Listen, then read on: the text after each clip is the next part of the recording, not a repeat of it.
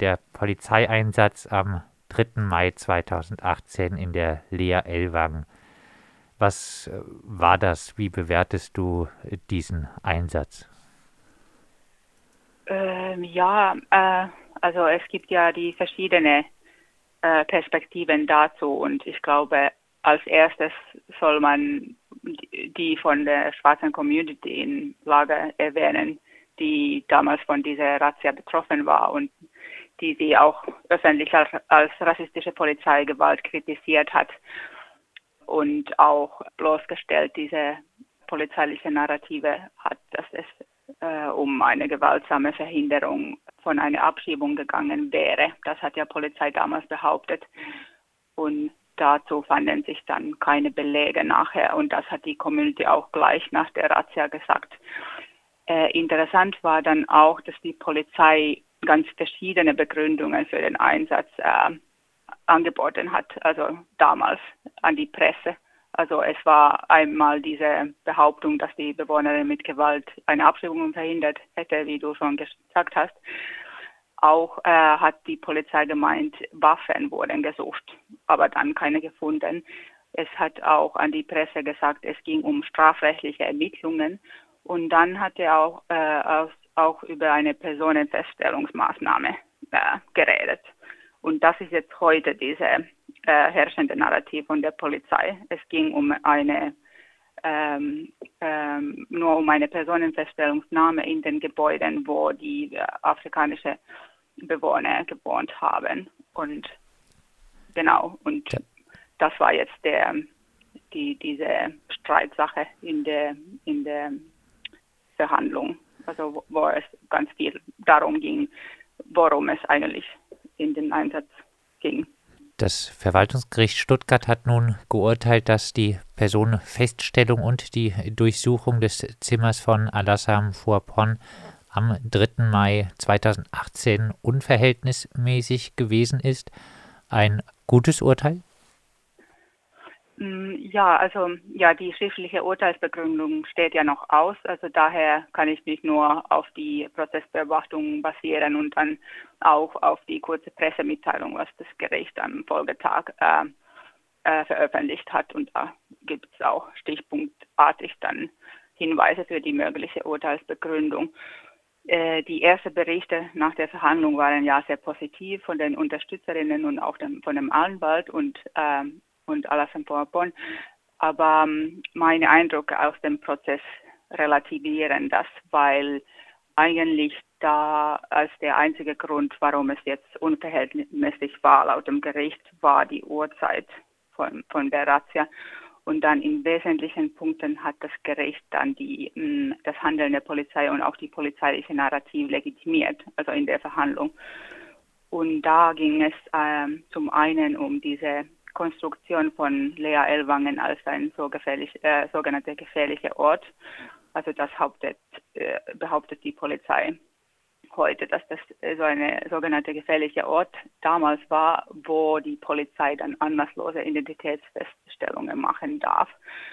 Und dann zweitens hat das Gericht gemeint, ähm, dass die Zimmer in der Lea äh, eben keine Wohnungen sind im Sinne des Artikels 13 vom Grundgesetz, und äh, deswegen sind die auch jetzt nicht äh, geschützt vom, vom Artikel, sondern können äh, gegebenenfalls ohne äh, Durchsuchungsbeschluss äh, gesucht oder betreten werden.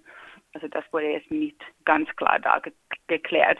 Aber auf jeden Fall finde ich das sehr wichtig und auch sehr problematisch, dass es so formuliert wurde vom Richter in, äh, in der Verhandlung ähm, dass die Zimmer in, der, in den Erstaufnahmeeinrichtungen keine Wohnungen sind, weil die nicht abschließbar sind. Und also die Bewohner haben keine Schlüssel und weil die Hausordnungen die Rechte der Bewohner da stark einschränken. Ähm, und deswegen sind die keine geschützten Wohnräume.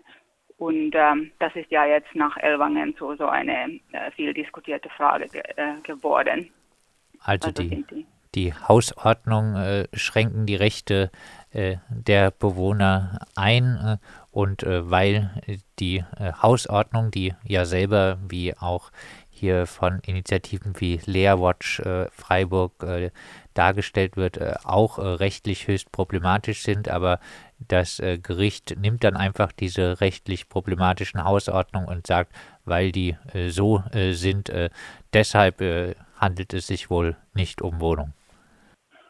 Ja, genau. Also genau. Also diese Initiativen machen eine sehr wertvolle Arbeit und haben thematisieren, dass das eigentlich diese Hausordnungen eine eine tatsächliche Restlosigkeit äh, erzeugen und äh, dass die Zimmer jetzt jederzeit von äh, Personal betreten werden können und Kontrollen und auch Sicherheit äh, gemacht werden können und auch Sicherheitsdienste da jederzeit rein können und dass diese jetzt äh, gravierende Rund Grundrechtseingriffe darstellen.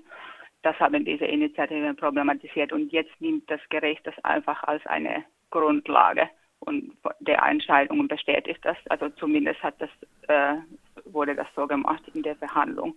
Heißt, und, wenn dieser genau, ganze Einsatz ja. zwei Stunden später stattgefunden hätte, dann äh, hätte das Gericht wahrscheinlich gesagt, ja, äh, war rechtmäßig. Ja, interessant war, dass der einzige Grund eigentlich, was da benannt wurde äh, im Gericht, war die Uhrzeit, also warum diese äh, Unverhältnismäßigkeit jetzt besteht, war, dass das in der Nachtzeit passiert ist und dann ab 6 Uhr erst äh, äh, gemacht werden hätte sollen. Genau. Du, ja, du hast es angesprochen, ja. äh, jetzt äh, als rechtliche Grundlage des Einsatzes gab äh, die Polizei Aalen an, dass die Lea ein gefährlicher Ort äh, nach dem Polizeigesetz sei. Äh, auch das Gericht, äh, das Verwaltungsgericht Stuttgart hat das wohl geschluckt. Was äh, sagst du dazu, die Landeserstaufnahme für Flüchtlinge zum gefährlichen Ort zu erklären, wo Grundrechte dann eingeschränkt sind und die Polizei äh, keinen Durchsuchungsbeschluss braucht? Genau, äh, ja, ich finde das ja sehr problematisch natürlich und auch sehr problematisch finde ich, dass das in der Verhandlung eigentlich nicht äh, hinterfragt wurde. Also das wurde nicht geklärt, wann äh, wurde dieser gefährliche Ort da äh, konstruiert, durch wen, also was sind die Befugnisse, wer darf solche Orte definieren und so weiter.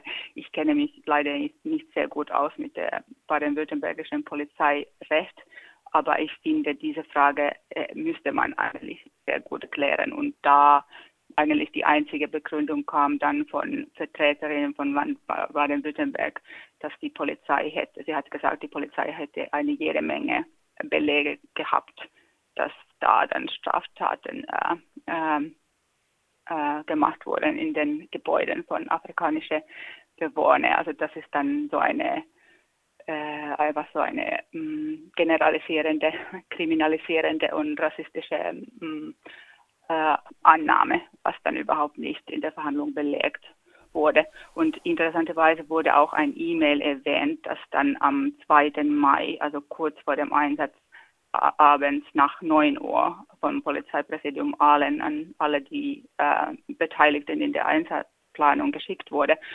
wo dann diese fehlende Rechtsgrundlage noch bedauert wurde. Also was könnte man als Rechtsgrundlage mh, hm, erfinden und da wurde dann vorgeschlagen, was wäre mit einem gefährlichen Ort zu konstruieren. Das war dann sehr spät am Abend, da kann, kam keine Antwort mehr zu dieser E-Mail und der Einsatz wurde einfach gemacht um 5 Uhr dann am nächsten Morgen. Also das deutet darauf hin, dass die Polizei wollte einfach diese Aktion machen und dann später wurde diese Grundlage gesucht und ein, was ich jetzt, ja. Eine Anfrage äh, von unserer Seite dazu, äh, äh, ab wann die Lea Ellwangen äh, als gefährlicher Ort eingestuft war und äh, äh, was Grundlage für diese Einstufung ist, ob Sie uns da Kriminalitätsstatistiken nennen können. Diese Anfrage wurde bisher von der Polizei Aalen noch nicht beantwortet sind dir aus dem Prozess, der ganze Prozess hat sieben Stunden äh, gedauert, gab es da noch äh, interessante Aussagen von Zeugen zu dem Polizeieinsatz am 3. Mai? Mm, ja, also ich finde mm, interessant waren die Aussagen von den zwei Beamten, die das Zimmer von Alassane Vorborn äh, durchsucht hat, haben. Und die haben ganz klar geredet über eine Aufgabe, äh, Tat- und Beweismittel zu suchen und auch erzählt, dass äh, es gab einen Laufzettel, wo dann alle äh, möglich eventuell relevante Gegenstände dann gelistet wurde und im Zimmer von Alassane Vorbonn wurde ein Teppichmesser gefunden, die dann später, die in dieser Laufzettel äh, äh, endete und dann später als nicht relevant gestuft wurde. Aber das alles deutet sehr stark auf eine Durchsuchungsmaßnahme das wurde dann äh, relativiert von Richter. Das war mein Gefühl. Und er hat dann verstärkt diese Narrative von Personenfeststellungen auf einem, in einem gefährlichen Ort. Und das finde ich ziemlich problematisch, weil, weil das ist wie so ein Signal, dass, dass, die, dass die Polizei dann mh, hm, Sachen machen kann und später das Gericht wird die dann unterstützen, um Rechtsgrundlagen zu schaffen. Also das habe ich als so ein Signal erfunden. Für eine Durchsuchung hätte es einen Durchsuchungsbeschluss eigentlich äh, geben müssen und die Polizei sagt jetzt, das sei äh, Personalienfeststellung äh, gewesen. Abschließend äh, nochmal dein Fazit vom Prozess?